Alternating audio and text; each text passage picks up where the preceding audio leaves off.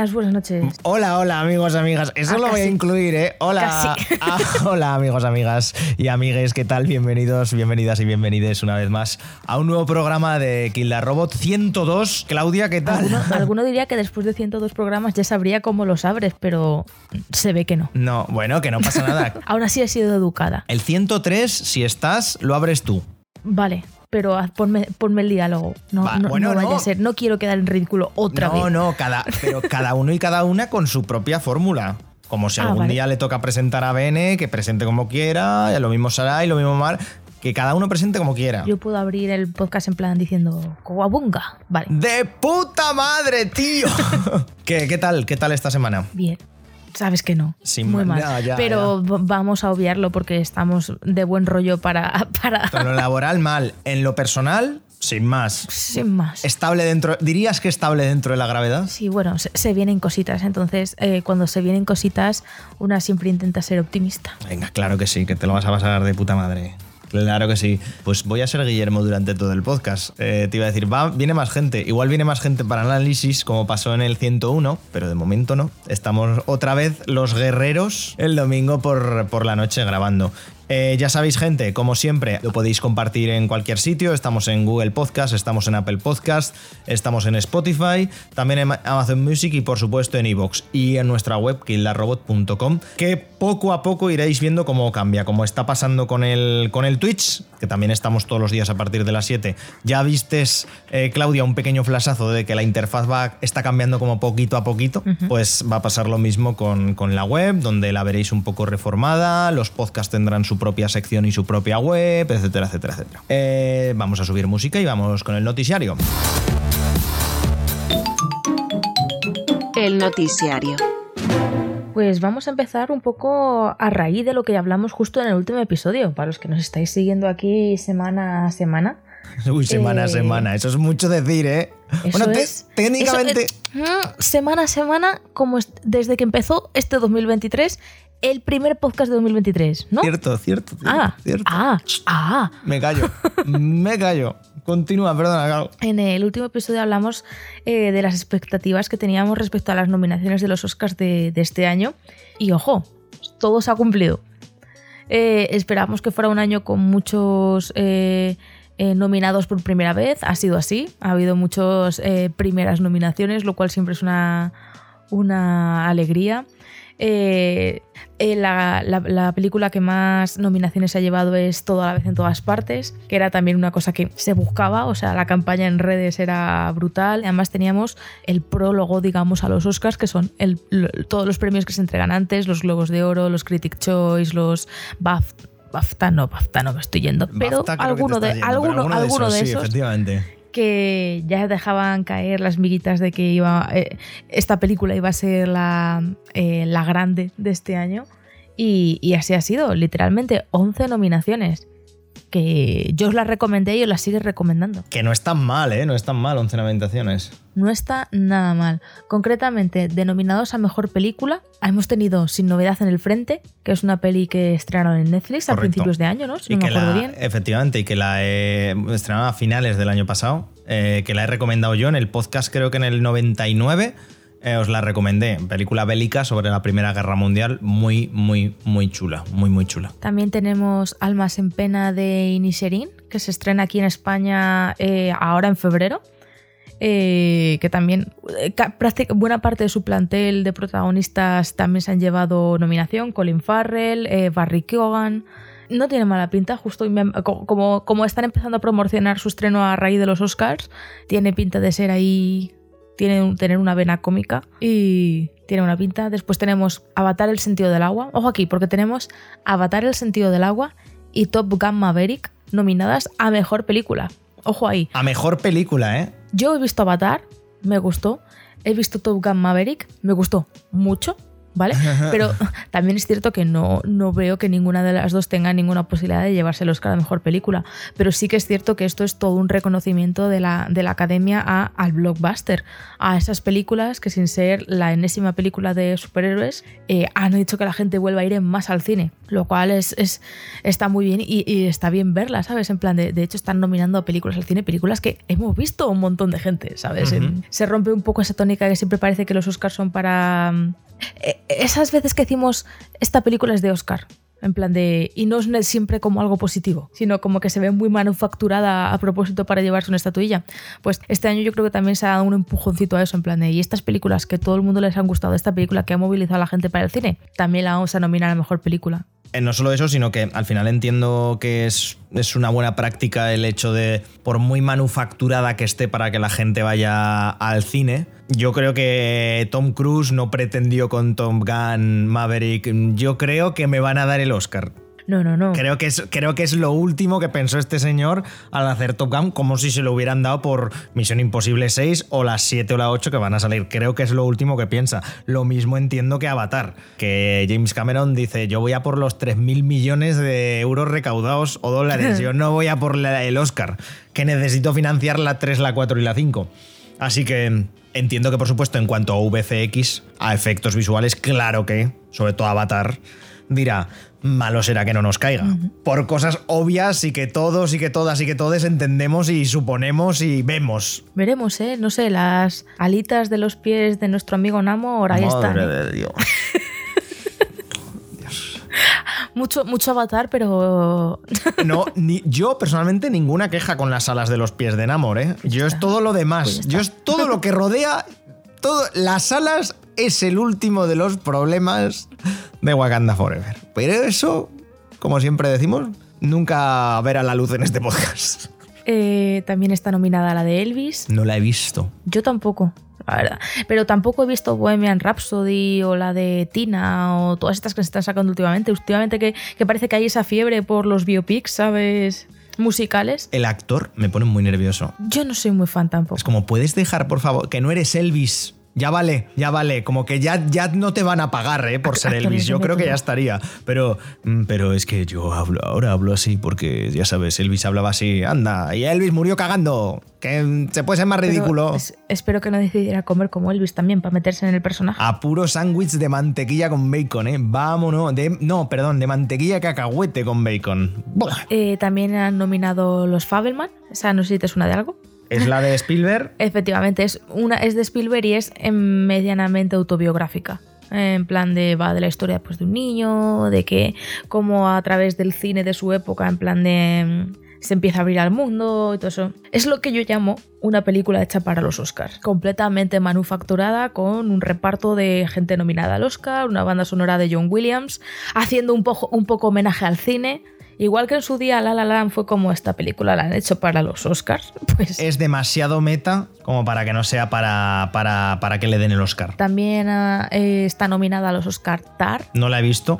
Nuestro amigo Juan, más conocido por los internets como Rapso, la pone extremadamente bien. Os leo la reseña que la... Bueno, di, di Claudia, pero voy a buscar lo que ha puesto. Sí, va un poco de, de una, pues directora de orquesta y todo eso que va a grabar la sinfonía, que va a ser un poco la cumbre de su carrera, pero sí que es cierto que está la peli un poco envuelta en su po en polémica porque se ve que esta señora en la vida real muy buena no es. Ah, pero que es eh, también biopic. Es también biopic, efectivamente. Vaya, vaya. Inc pone, ponía nuestro amigo Rapso. Increíble, la primera media hora de Kate hablando es un suplex alemán en la zona del cerebro del placer y pedazo de fosa séptica hay que tener en la cabeza para poder eh, rodar algo así.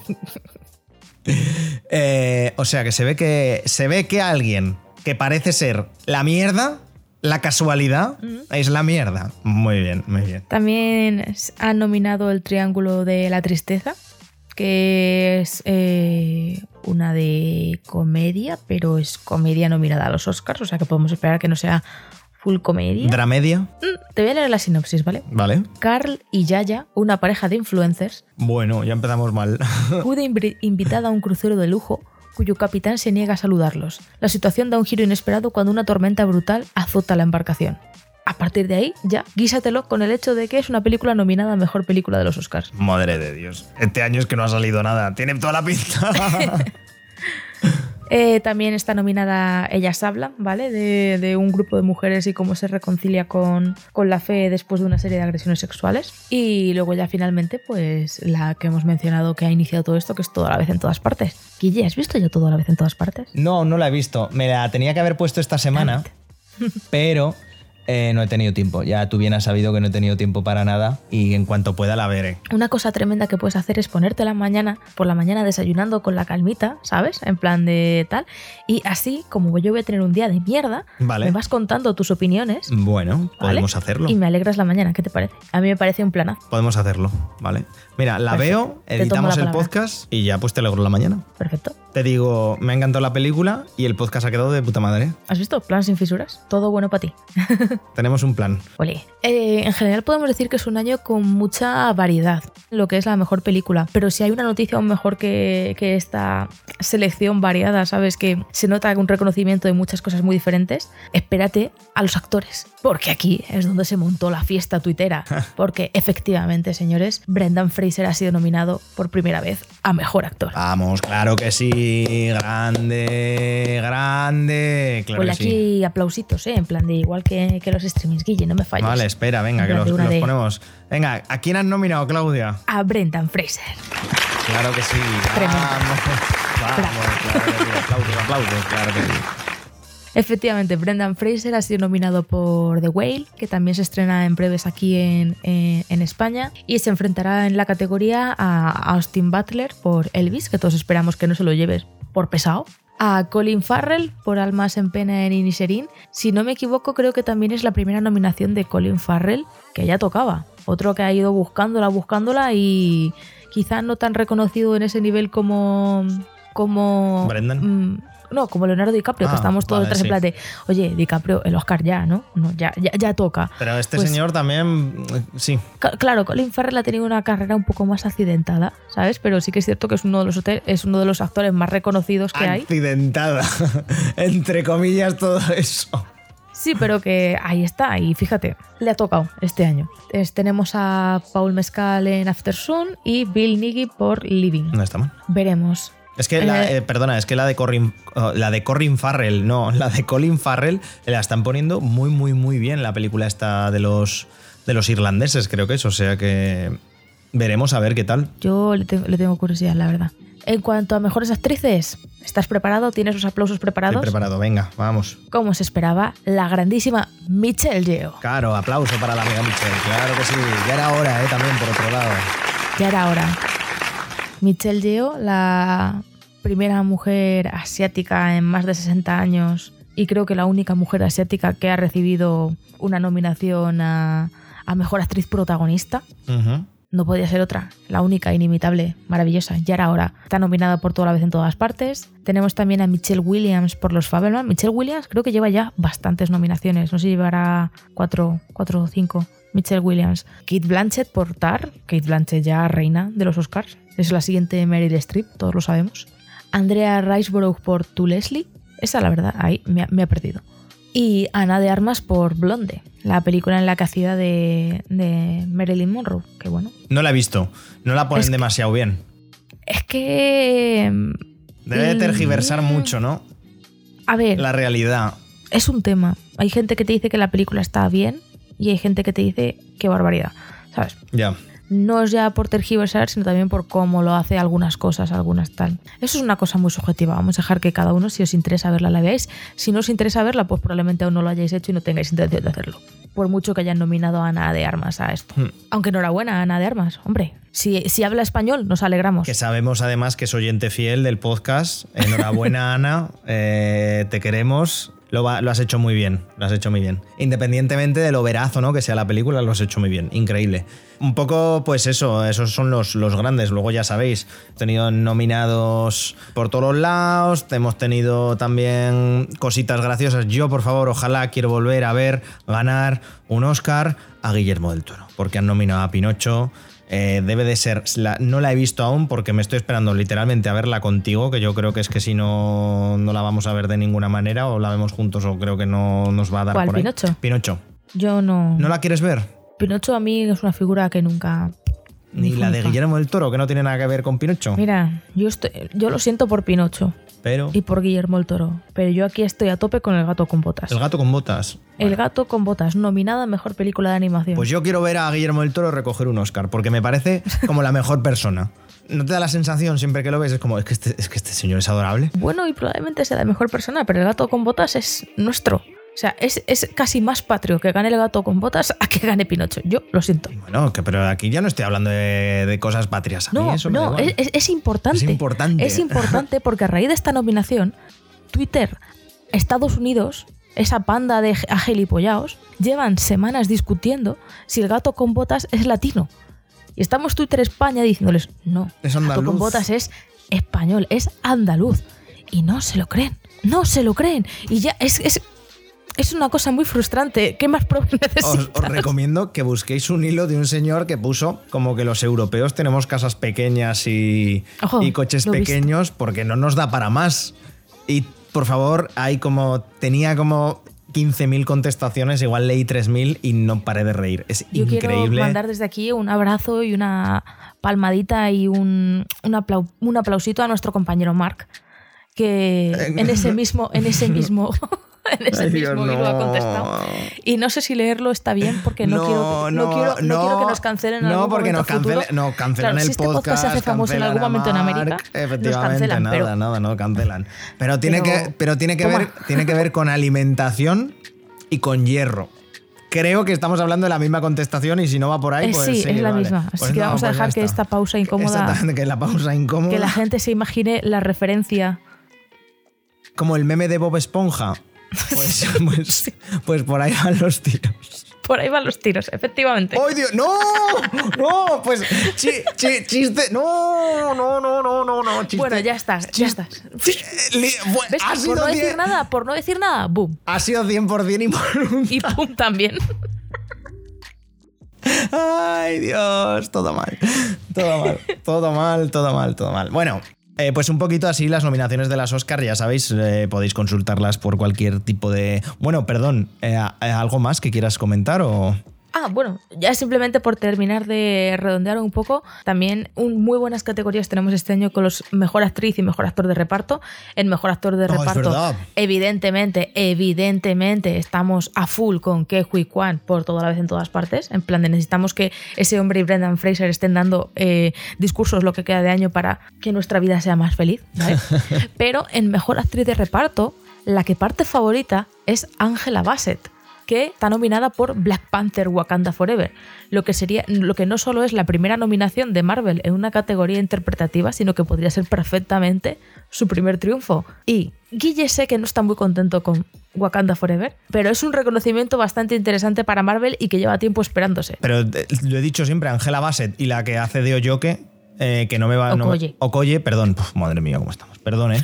Eh, creo que son la- las dos únicas que... me- es lo- las dos uni- los dos únicos puntos que merecen... Yo creo que han llevado, han, han llevado las, las dos películas a sus espaldas, estoy completamente de acuerdo. que merecen la pena. Sí, porque en la 1 lo siento mucho, pero ni el señor Jordan ni el señor Chadwick, eh, Chadwick lo siento, pero que no. Eh, Wakanda Forever y Pantera Negra yo sigo pensando que no, no las entiendo. Así como, por ejemplo, Shang-Chi me flipó, estas te juro que es que no las entiendo. Bueno, yo es que estoy un poco basada aquí, pero también yo estoy muy contenta por la nominación de Stephanie Su, eh, también por toda la vez a todas partes, también primera vez que la, que la nominan. Yo creo que ya, ¿vale? Ya sabéis que hay muchas nominaciones, en general, pues lo que hemos comentado un poco eso. También estoy contenta porque eh, Glass Onion ha conseguido una nominación, concretamente a Mejor Guión Adaptado. Un poco triste de que eh, Ryan Johnson nos ha, llevado, nos ha llevado una mejor dirección, pero en general este año con tanta variedad ha sido un año que se habría podido nominar a mucha gente. A ver, siempre está la gente que dice que es que este año ha sido una mierda para el cine, pero es que yo creo que, que precisamente este, este año las nominaciones a los Oscars están muy bien porque no han premiado lo que comentábamos, películas de full hechas para los Oscars, sino que han tenido más variedad y ojito, veremos. Planilla interesante. Además, es un poco, yo creo que tratan de recuperar un poco a todo tipo de público, como ha dicho Bene, muchas veces ha señalado aquí en el podcast que, que los Oscars están un poco de, cuanto menos, de capa caída. Por, por un hecho de que ya no le interesan a la gente, la gala como tal, luego pasan cosas como el año pasado, eh, etcétera, etcétera, etcétera. Pero sí que es verdad que, que, yo qué sé, la academia atreviéndose a colocar una película de A24, ¿no? Como una de las favoritas, a colocar a gente que lleva muchísimos, muchísimos años sin, sin actuar, cosas bastante raras o relativamente, relativamente, relativamente indies, oye, yo creo que es un, que es un avance para volver a recuperar un poco estos premios. ¿No? En cuanto a, sí, mola ganar un Oscar, pero yo qué sé, ¿sabes? Hmm. No era como hace 20 años que ganabas un Oscar y eras ya Dios. Aquí creo que han bajado un poco el nivel, creo. Pues la sensación que me da a mí como espectador. Como de, tiene un Oscar, digo, bueno, vale, pues, pues ok. Y ese es el asunto. Pasando, Claudia, ahora sí, a otros temas. Vamos a empezar por una cosa que además me has dicho. Ay, explícame un poco. Pues mira, ya eh, aprovecho y te lo explico. Eh, y os lo explico a todos y a todas. eh, lo que ha estado pasando esta semanita con el mando nuevo de PlayStation 5. Ya sabéis, eh, Sony presentó, creo que para el E3 de este, de este año pasado, un nuevo mando, un nuevo DualSense, en contraposición al, al mando Pro que tiene, que tiene Xbox, que no es otro que el DualSense Edge. Eh, ya sabéis, como mejora estéticamente así un poco más chulo, eh, botones intercambiables, o sea, joysticks, disculpad, intercambiables, botones traseros y eso, una estética como más, entre comillas, agresiva. Bien, la cosa viene en que la cosa viene eh, en que el DualSense original tenía una autonomía más o menos de 12 a 15 horas, porque nosotros ya tenemos el DualSense desde hace ya dos años y pico, desde la salida de la consola, y ya empieza a notarse que Sony comprar baterías, bueno, nunca ha comprado baterías bien. Eh, y parece ser que se está repitiendo, porque las 12-15 horas, pues bueno, ya no sé yo. La cosa es que este DualSense Edge eh, tiene una autonomía al menos, en, al menos en papel, de 8 a 10 horas, que reales se traducen a algo menos de 6. Y según análisis tempranos que están saliendo del, del propio mando y de gente que ya lo tiene, está entre las 5 y media y 4 y media horas de, de jugar. Al menos hasta que empieza a bajar la autonomía y tal y no sé qué. No sería un problema si este mando no costase 230 euros. Y es que al final, cuando se abre el mando, ves que la batería que tiene eh, ha reducido su capacidad en más de un 30% respecto a la del DualSense original. Que sí, que entiendo que tienen que tener más cacharros por dentro, pero vamos, me parece de una vergüenza que yo, yo, eh, me vas a perdonar, pero no entiendo esto. Primero, un mando que funciona de aquella manera por el hecho de que, joder, eh, cuatro horas, a ver, por lo general, creo que todos y todas, más o menos, por la vida que tenemos de adultos, eh, ya no disfrutamos de sesiones de más de 3, 4 horas seguidas. Pero hombre, me parece criminal que un mando de 220 pavos o 230 pavos no llegue a las 5 horas de autonomía reales. O a las Ya. 6. O que la batería se casque. Y a saber cuánto esto. Porque además hay gente defendiendo estas cosas que siempre son indefendibles. Ya sabéis, lo de la guerra de las consolas y las tonterías estas.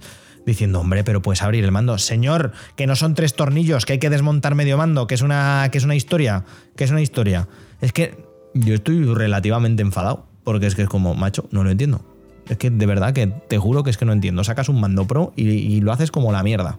Además, luego se entiende, a partir de ahí ya se entiende, tiene un accesorio para cuando le colocas el cable, colocas el accesorio entre medio y que el cable no se suelte. Por mucha gente que le gusta jugar de manera conectada con cable y demás.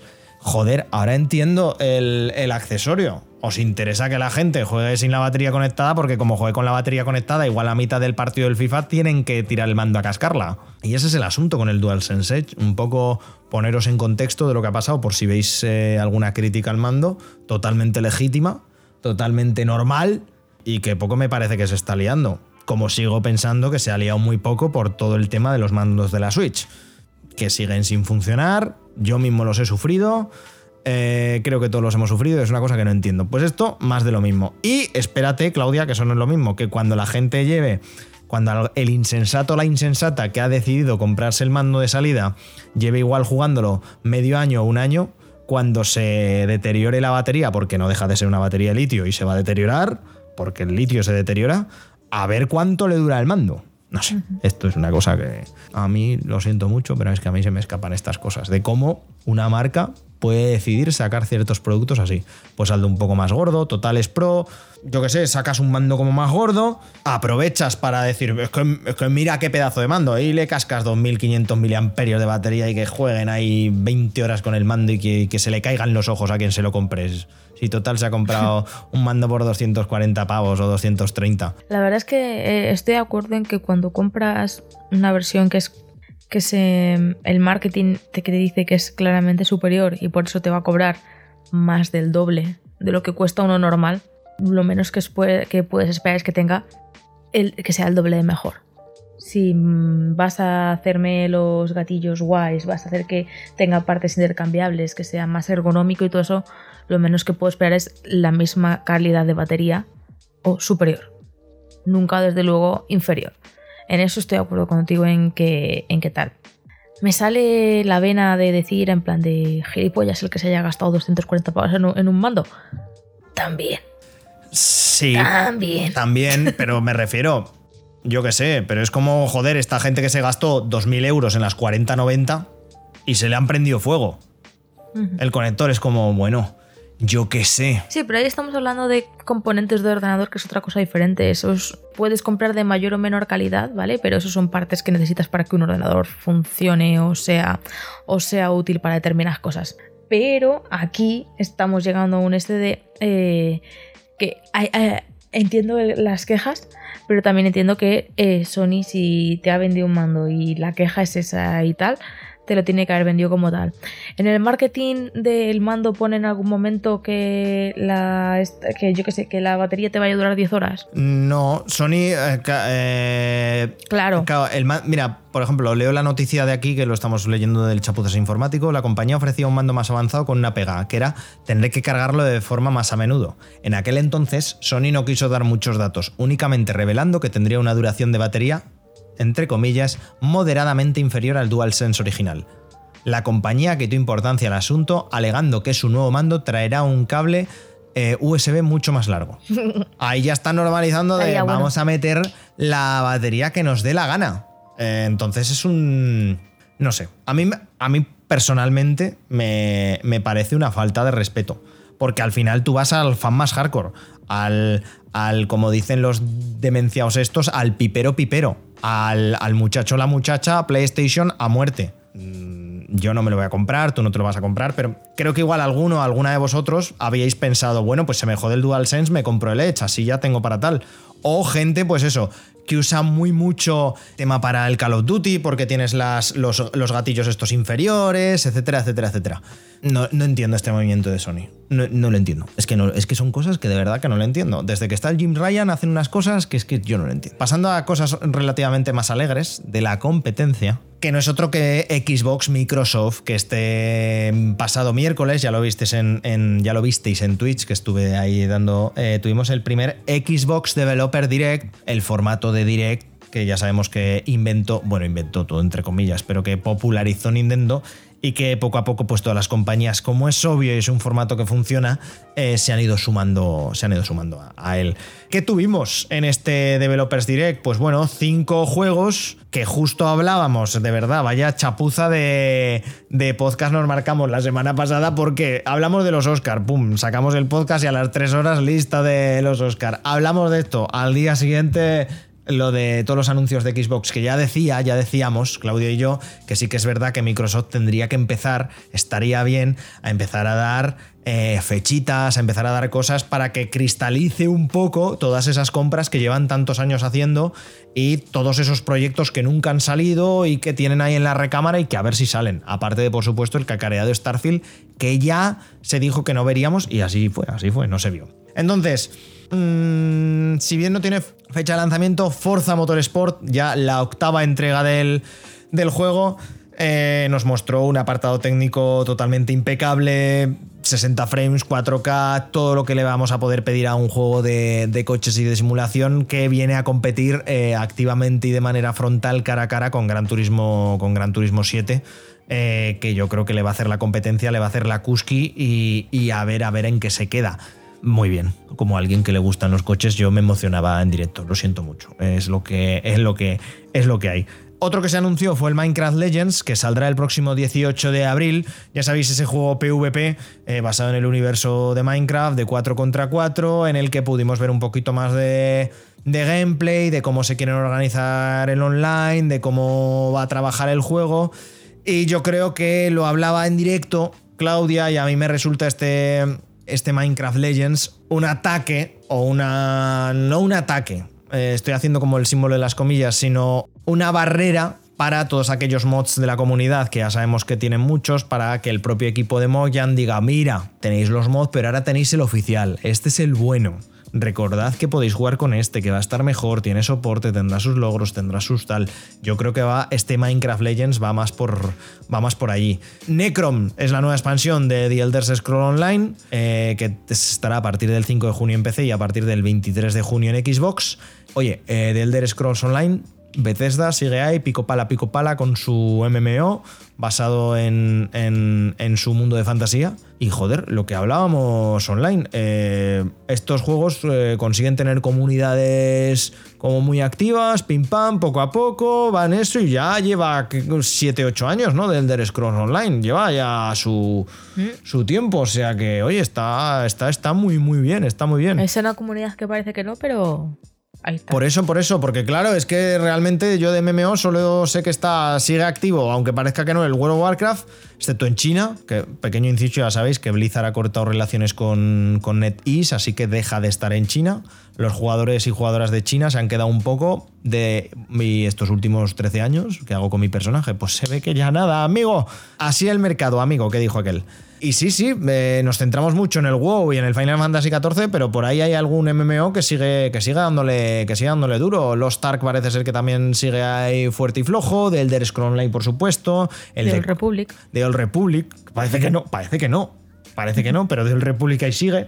Por supuesto, una comunidad muchísimo menor, pero ahí sigue la gente para arriba, para abajo. O sea que nada, nada, increíble. Me parece, me parece genial ¿eh? que estos tipos de juegos se conserven también. Y por fin, 2 de mayo de 2023, eh, año de nuestro Señor. Eh, por fin tendremos Redfall, eh, la nueva incursión de, la primera incursión de Arkane en un multijugador PvE de 4 contra el mundo, ya sabéis, relativo mundo abierto en el que podremos pues matar vampiros a todo lo que da. nos enseñaron un poco cómo va a ir el juego, cómo lo vamos a tener, cómo van a ser un poco las peleas y fórmula Left for Death. Tampoco hay que, hay que matarse más la cabeza, eso sí, con el giro de siempre que le da Arkane a sus, a sus juegos. Yo creo que lo hablábamos también, voy a decirlo mucho, ya no tanto, pero lo hablamos en el directo, que Arkane les sabe dar un buen giro a estos juegos y creo que el gameplay y el game feel lo tienen muy muy pillado después de ver los Dishonored, después de ver Prey, después de ver Deathloop, que ya sabéis lo analizamos aquí, lo analicé yo y me parece un juegazo, un juegazo de, no creérselo, la verdad, el Deathloop me encantó y me sigue encantando. Que si no lo habéis jugado, creo que lo tenéis gratis por todos los lados, así que haced el favor. Así que mm, yo creo que el 2 de mayo por aquí estaremos, eh, porque además, por supuesto, todos estos juegos, como no es de menos, excepto el de Elder Scrolls Online, creo que sé no, pero todos los demás ya sabéis que los vais a tener día de salida en el, en el Game Pass. No dijeron nada, Claudia, eh, del Game Pass familiar. Nosotros seguimos atentos, os lo anunciaremos aquí en cuanto esté, porque yo y Claudia nos aprovecharemos de, nos aprovecharemos de ello. Vaya, faltaría, faltaría más, que le tenemos muchísimas ganas. Eh, que sí que sabemos que en otros países sí que está, sí que está incluido. Y la sorpresa saltó eh, porque sabíamos que iba a haber un juego de Tango Gameworks del estudio de Shinji Mikami pero no sabíamos qué es. Siendo Shinji Mikami dijimos, hombre, pues o un Devil Within 3 o algo de miedo. Nada más lejos de la realidad. Efectivamente, Hi-Fi Rush. Un juego con estética súper llamativa, súper de dibujo animado, eh, disponible desde el mismo momento en el que se anunció, eh, en el Xbox Game Pass y para comprar, si no se tiene el Game Pass, un, un, juego en el que somos un chaval eh, que se dedica a pegar guitarrazos por ahí, basado sobre todo en el ritmo, mezcla un poco de hack and slash con combos basados en, en literalmente en el ritmo, en hacer corcheas, en hacer semicorcheas, en negras, en blancas. Eh, vamos a aprender todo solfeo con este juego. Parece ser además, no lo hemos podido jugar ninguno ni ninguna de aquí, pero sí que la gente lo está poniendo eh, como que está fino, finito. O sea que nos alegramos mucho. Eventualmente lo vamos a traer. Yo lo quiero jugar, yo lo voy a jugar. Posiblemente también lo veráis en directo. Además, probablemente, probablemente un buen juego para streaming, porque creo que de duración está en torno a las 6-7 horas. Ah, pues muy bien. En dos, en dos días te lo, me lo puedo pulir. O sea que su- súper bien. Mm, No voy a decir el siguiente programa porque ya os adelanto que no, pero en breve lo tendréis por aquí. Muy, muy buena opción, nos sorprendió y estéticamente es precioso, ¿no? Lo siguiente, a puro cel shading, a puro dibujo animado, bonito, bonito, bonito.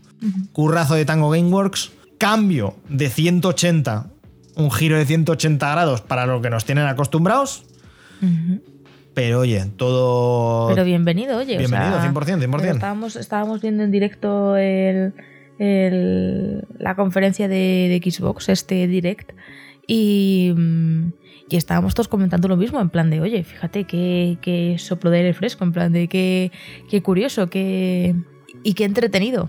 Y ya para terminar, esta semana también ha habido cierta actualización. Otra cosa de la que se habló en el podcast y a los dos minutos sale la noticia. Es que no, no se puede.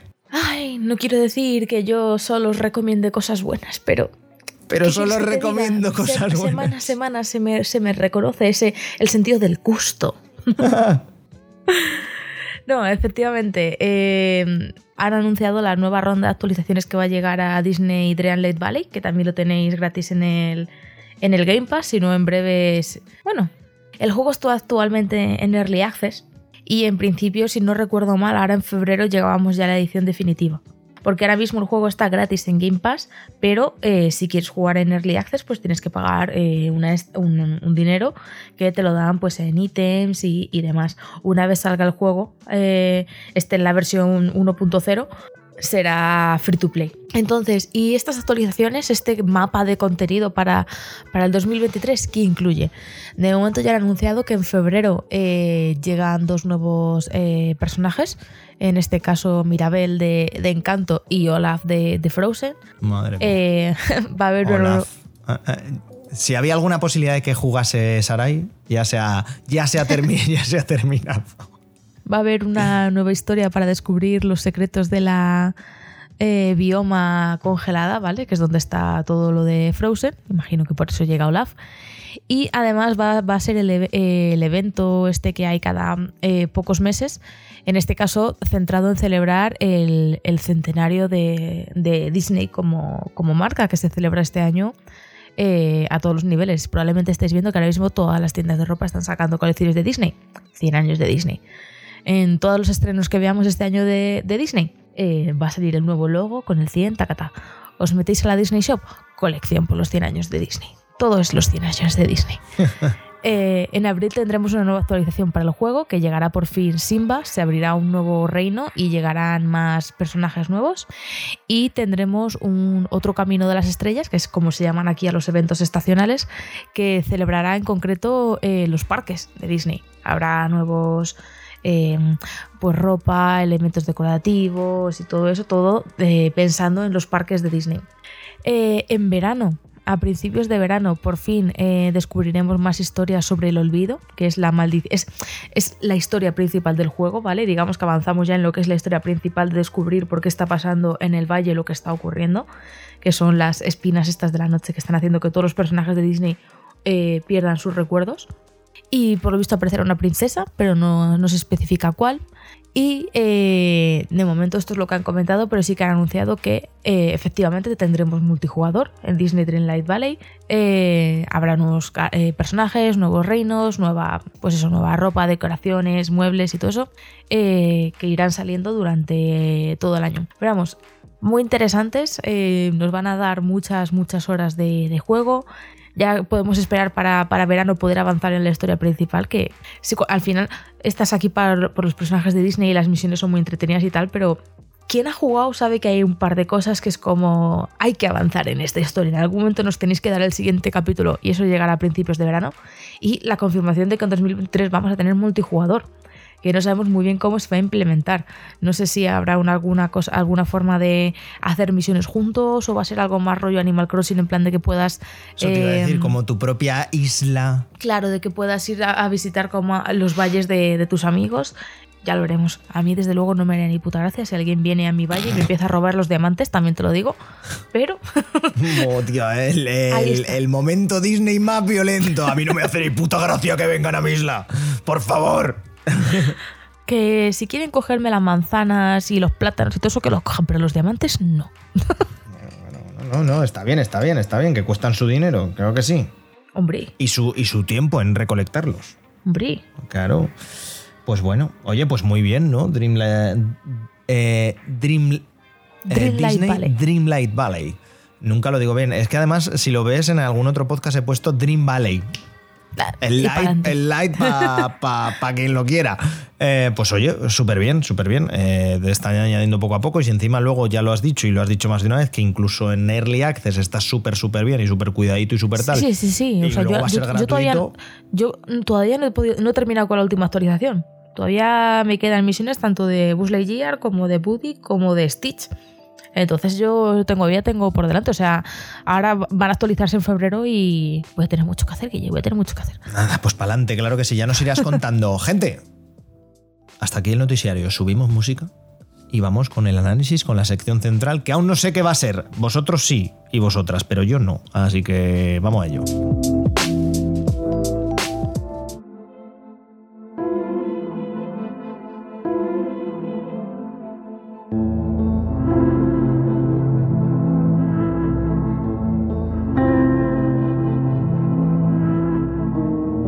Pues un día más, amigos, amigas, eh, amigues, me quedo solo ante el peligro de, un análisis. Creo que decir que va a ser el último quizá es un poco aventurado, pero vamos a tratar, porque ya nos lo habéis dicho muchos y muchas, que, hostia, mejor que, que los análisis no los hagáis solos, porque siempre tenéis otra persona, otras dos personas, o tres, o cuatro, o cuarenta, las que seamos, para aportar, aunque no lo hayan jugado y tal. Y creo, creo que sí que es verdad, que, que tenéis razón y que el feedback que nos dais, pues lo recibimos y lo vamos a gestionar bastante bien. Me vais a perdonar lo primero por la voz porque aún la sigo teniendo un poco tomada. Llevo varias semanas eh, medio poniéndome malo, medio que no, medio que sí, medio que tal.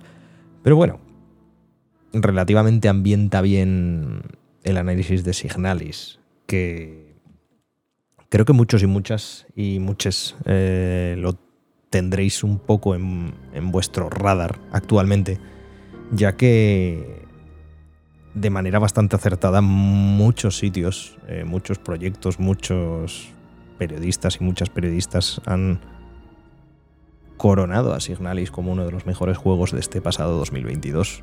Y a pesar de que salió, bueno, en octubre creo que salió, el 27 de octubre del año pasado, mm, y a pesar de haber tenido solo mes y medio como para llegar a ese puesto, dos meses y medio en, en ese 2022, creo que es bastante o tremendamente acertado. Es más, para mí a día de hoy, lo he dicho y lo sigo diciendo, es top 3 del año pasado. Y creo que va a ser uno de esos juegos que recordaremos o recordaré siempre que me acuerde de, valga la redundancia, de lo que son cualquier tipo de videojuegos. Como por ejemplo me puede llegar a pasar con, con un juego de similares, voy a decir características, pero tampoco similares circunstancias como puede llegar a ser Fez. Siempre me acuerdo de Fez.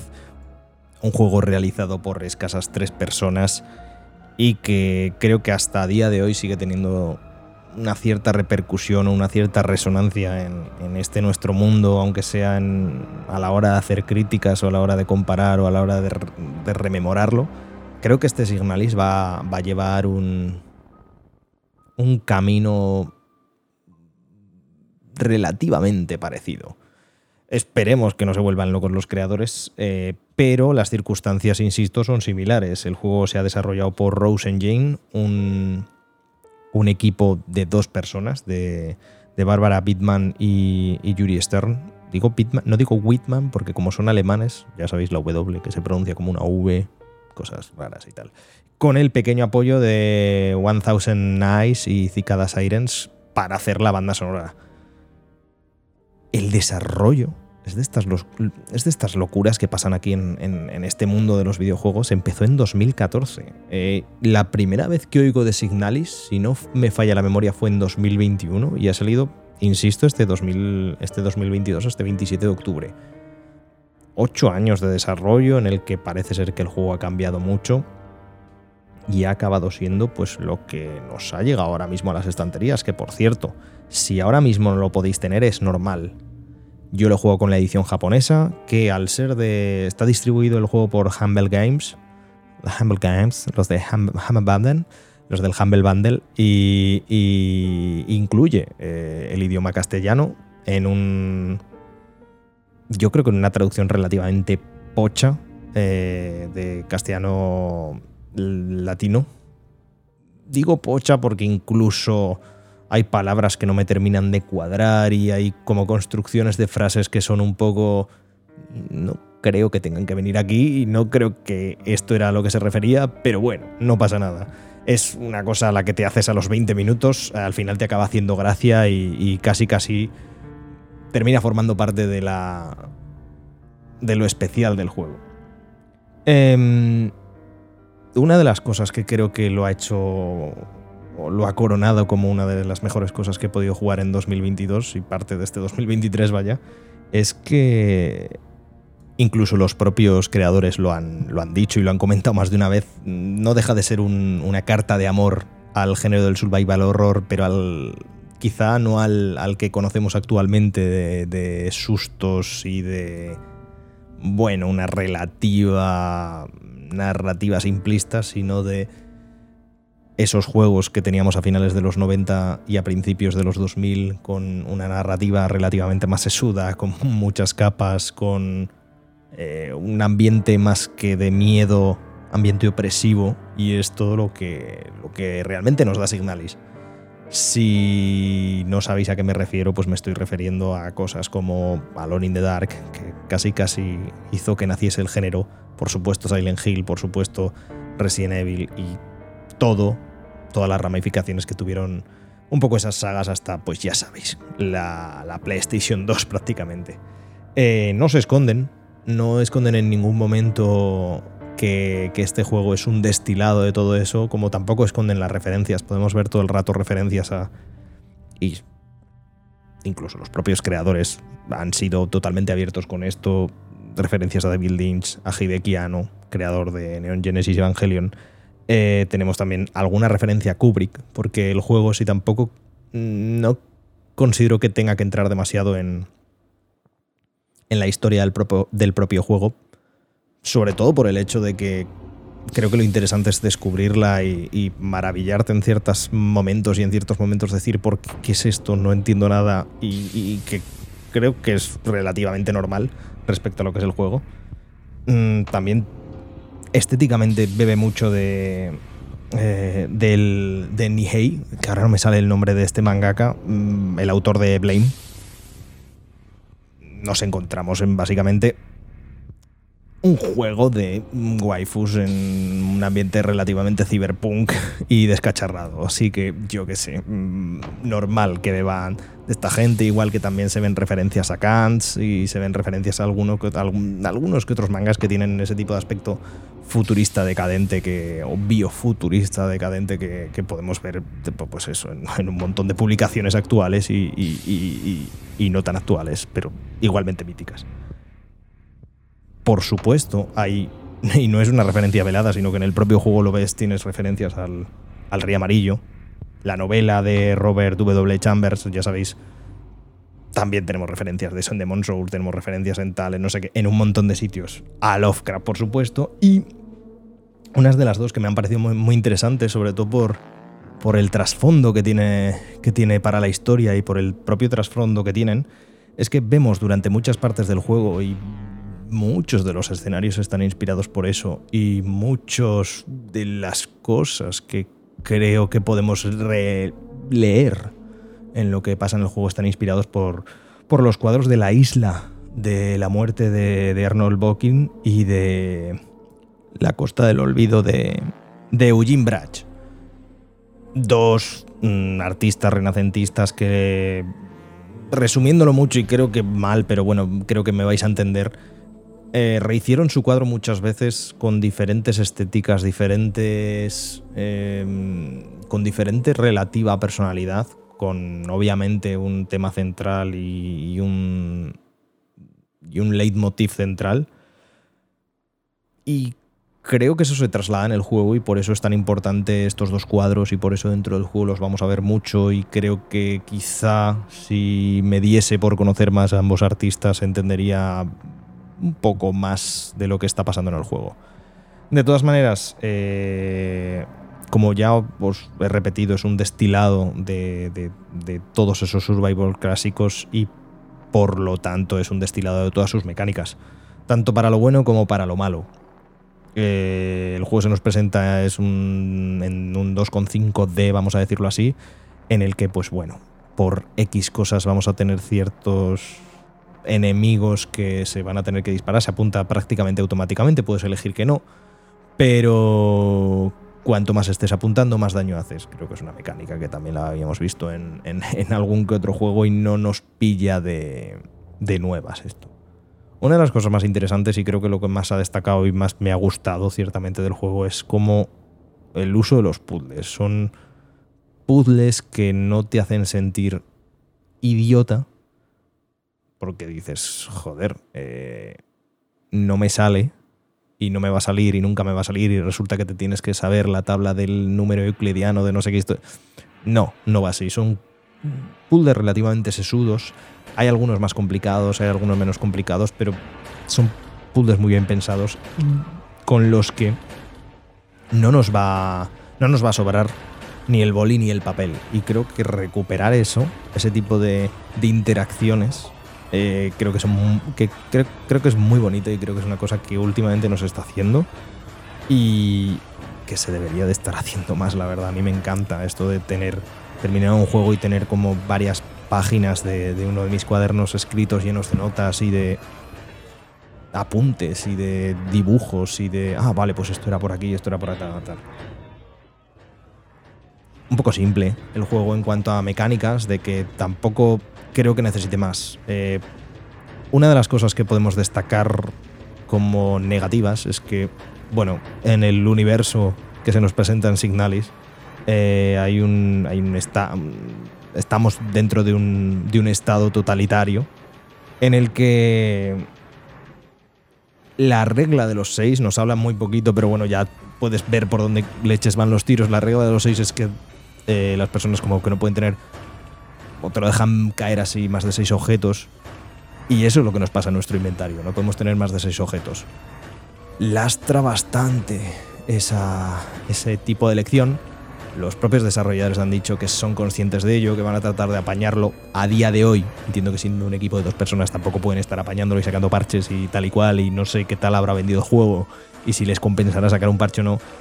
Pero sí que es verdad que muchas veces eh, haces un backtracking de más, vuelves mucho a zonas en las que ya estabas, no por el hecho de que tengas que volver, que a veces sí que podría ser, sino por el hecho es de que no me cabe más en el inventario, porque tengo media bala, tengo una cosa para curarme y tengo algún que otro objeto obligatorio, como puede ser una linterna, que a lo largo del juego pues, se tiene que usar ya no solo para resolver ciertos puzzles, sino para ver en según qué situaciones. Otra cosa que se incluye aquí, y me parece como muy buena idea porque em, es un elemento que eventualmente tanto como para diferentes enemigos como para diferentes puzzles lo tenemos que usar e incluso para tener eh, y para cambiar la atmósfera eh, del propio juego es la radio. Dependiendo del el canal en el que estemos, pues podremos derrotar a ciertos enemigos o no, podremos determinar ciertos aspectos de algún puzzle y, y creo que es un elemento que además podemos tenerlo ahí siempre presente eh, y que me parece excelente, la verdad, la inclusión que se ha hecho de ese tipo de mecánicas. Hablando de radios, por cierto, los menús me recuerdan, me han recordado mucho y creo que no soy la única persona que lo piensa a, a Metal Gear Solid. No sé muy bien por qué. Quizá mm, otra referencia más velada o no velada a, esa época de finales de los 90 y principios de los 2000 que parece ser que los, los desarrolladores se quedarán anclados anclado en esa época eh, anclados o ancladas en esa época y joder, eh, me parece fantástico. Mm, tendréis de este Signalis, creo que tendréis un, un vídeo. eh, bueno, creo no. Mm, tendréis, confirmo, tendréis un análisis escrito y tendréis un vídeo también con un análisis o un ensayo o algo así, se me ocurrirá. Trataré de sacarlo para el 17 de marzo, que es cuando sale PAL España de manera oficial, aunque ya os digo, personalmente me gusta más la portada japonesa. Creo que va a ser la misma edición. Creo que lo podéis comprar así. Em, porque creo que el juego se merece que sigamos hablando de él. Y creo que, el, que, que, lo deberíais de, de jugar todos y todas, sinceramente. Eh, entiendo que quizá nos pueda gustar porque quizá la estética os pueda echar para atrás. Al final es una estética de pixel que en ciertos momentos eh, y en ciertas cinemáticas se vuelve un poco más anime.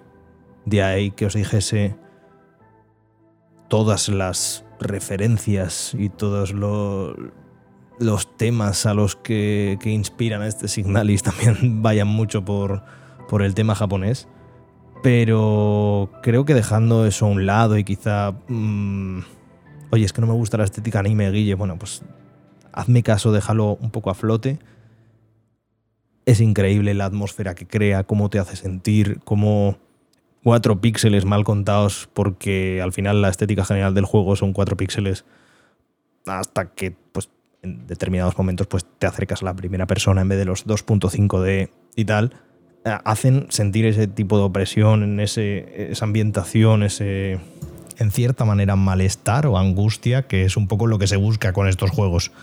No es una cosa que digáis, no puedo, no puedo, pero eh, seguir jugando a esto, por favor, no, me voy a tirar por la ventana. No, pero creo que, que lo transmite muy bien. Creo que la historia es muy, muy chula. Creo que nos, nos transporta a un mundo utópico en el que han pasado ciertas cosas que no tiene nada que ver con el nuestro. Es, ya te cuentan y, te van diciendo como que es el imperio en el que estás y demás, y en el que poco a poco vas descubriendo, vas uniendo piezas, se complica la trama, se enrarece mucho. De ahí, una vez más, lo de David Lynch, eh, porque hay, hay, hay momentos que dices, no estoy entendiendo nada.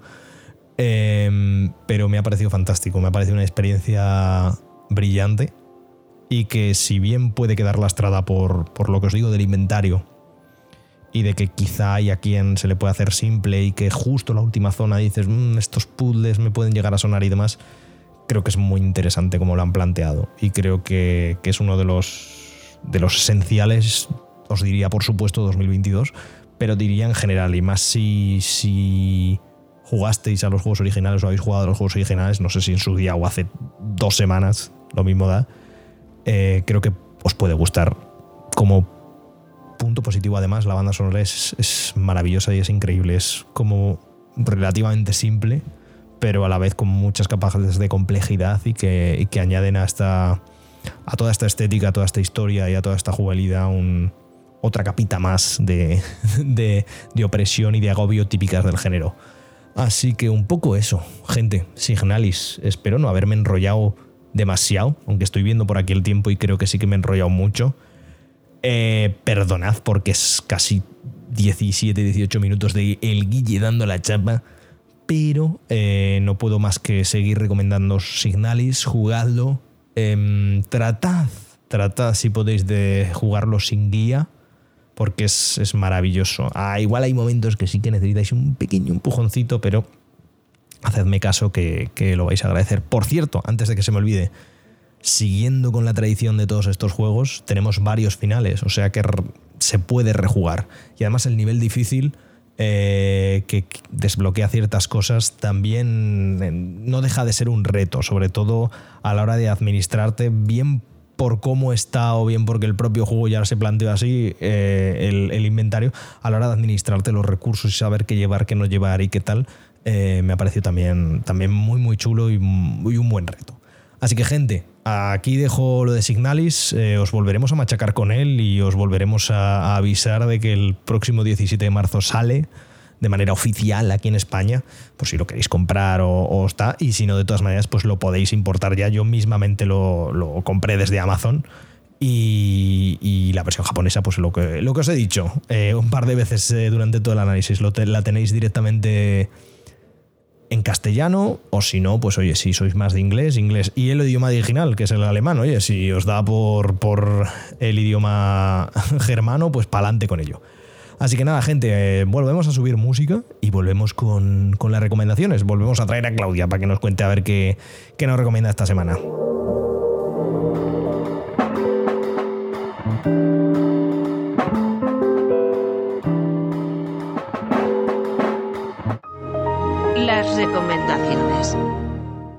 Bueno, pues ahí tenéis el, el- el análisis. Nosotros vamos con las recomendaciones. Claudia, ahora que, que- que has vuelto. Ahora que, que has vuelto porque te habías Ajá. ido, porque no has estado en el análisis. Magia. Eh, efectivamente. Eh, mira, eh, voy a empezar yo con las recomendaciones. Vale. No es la primera vez que creo que lo recomiendo aquí, pero creo que sí que es la primera vez que recomiendo la segunda temporada. Y es La Remesa Mala, de Star Wars La Remesa Mala, The Bad Batch. Serie de animación, de, como siempre, de Dave Filoni, en la que seguimos las andanzas de, de este escuadrón 99 de clones eh, un poco petecanders, clones petecanders, vamos a dejarlo así. Eh, está muy muy bien, me está gustando mucho.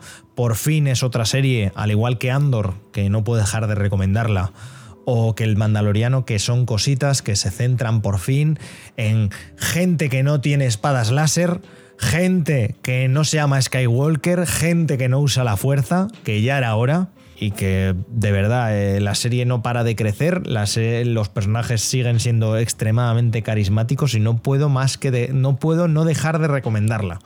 Me gusta mucho y os la he dicho alguna vez. Lo mismo con Andor, ¿eh? Si no lo habéis visto, proceded a verlo porque no. Porque no. Me refiero, porque os estáis perdiendo un serión de no creérselo. 100%. Y aparte, Diego Luna es que es un tío guapísimo. Es guapísimo. Es un tío guapísimo. Que da gusto verle. Guapísimo. Guapísimo. La remesa mala. Y ya que estamos Andor. Eh, y hasta aquí mis recomendaciones esta semana. Si es que no he podido hacer nada más. Eh, ¿Os acordáis que os dije, eh, ya os diré qué tal está al final el problema de los tres cuerpos que lo he empezado? No, no, no. No he seguido con él, no he podido, no, no he tenido tiempo esta semana. A ver si esta próxima semana le puedo cascar, lo puedo eso y os puedo recomendarlo, porque igual luego no me gusta, me parece un, un- una caca, una, una caca, una caca, ¿no? Dice, una caca, me ha parecido una caca. me parece muy malo, pero de momento ni sí ni no, porque no he podido, no he podido gestionarlo. Eh, Claudia, ¿tú qué? ¿Qué has hecho esta semana? ¿Qué puedes recomendar? Si es que puedes recomendar algo. Pues, Sobrevivir, que siempre está bien. A ver, como primera opción, Y si podéis no trabajar, abajo el trabajo asalariado.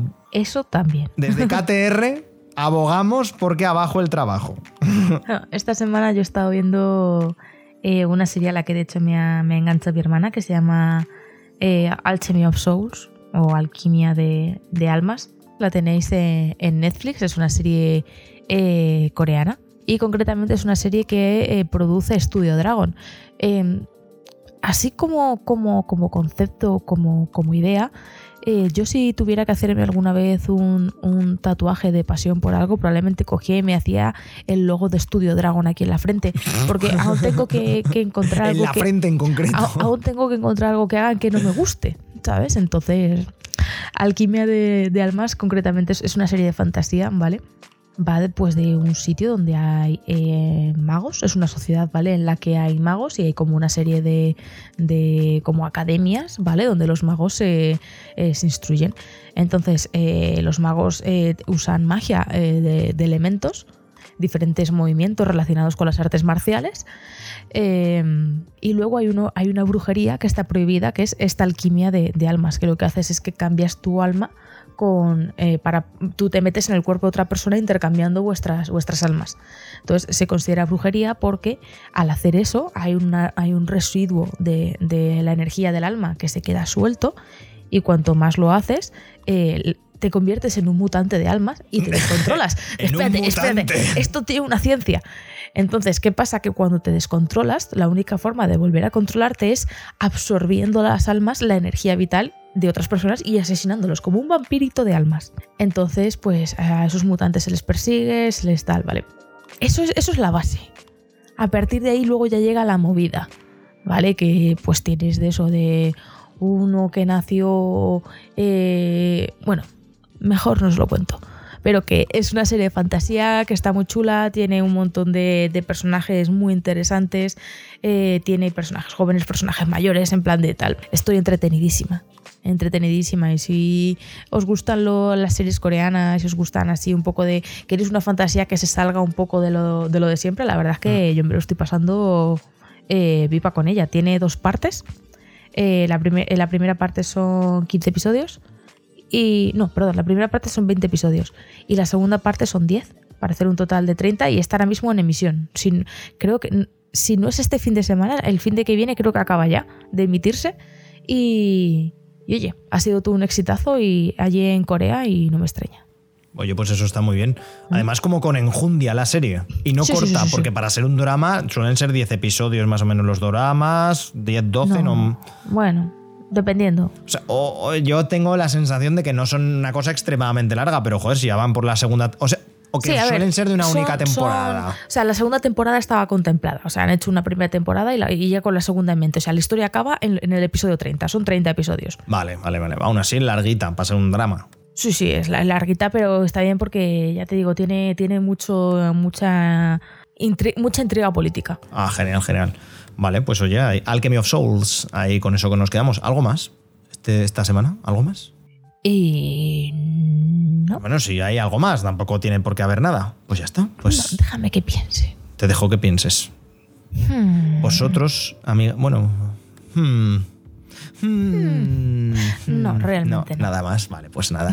Pues nada, pues eh, hasta aquí las Prometo, recomendaciones. prometo buscar algo para el fin de semana. Que No, hombre, no, a ver, eh, las recomendaciones de la semana son las que hay. Si no hay, pues no hay y no pasa nada. Ya está, ya está, no pasa nada. Ah, esta semana han sido esas las recomendaciones. Así que subimos música, Claudia. ¿Sabes, ¿Sabes que no hemos recomendado a ninguno de los dos todavía, Guille? ¿El qué? De las sofás. ¿Por qué? Porque no nos porque hemos no sentado nos- a verlo. Exactamente, exactamente. Vergüenza sobre nosotros. Bueno, gente, eh, eso, hasta aquí las recomendaciones de hoy. Eh, subimos música y, y vamos, vamos con el ending.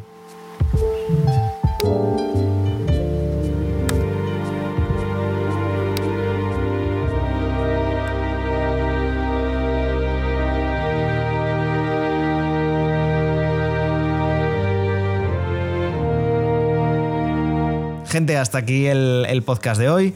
Eh, pues ya sabéis, estamos. Vamos progresando. Este 2023 hemos dicho, vamos a progresar un poco. Así que ahí estamos. Podcast, programa número 102. Eh, Claudia, gracias por venir, gracias por pasarte, gracias por comentarnos todos los Oscar. Nada, a ti por invitarme, como siempre. ¿Cómo que por invitarte? Pero si esto es tuyo. Es tan tuyo como mío, como de toda esta gente. Es de todos. Bueno, Bueno, vale. pero yo por quedar bien. Ah, no, bueno, no sé. En fin. Ay. ¿Quién sabe? ¿Quién Quizá te he hecho el Ah, próximo ¿Cómo? día. A tomar por culo. Bueno, pues por si acaso me echan el próximo día, gente, eh, agradeceros por estar ahí como siempre. He sido Guillermo durante todo, Guille, durante todo el programa. Nos vemos en el siguiente. Si os gusta, compartidlo. Si no os gusta, pues también. Y. Porque que hablen de ti sigue siendo publicidad, aunque hablen mal, lo dudo, pero bueno.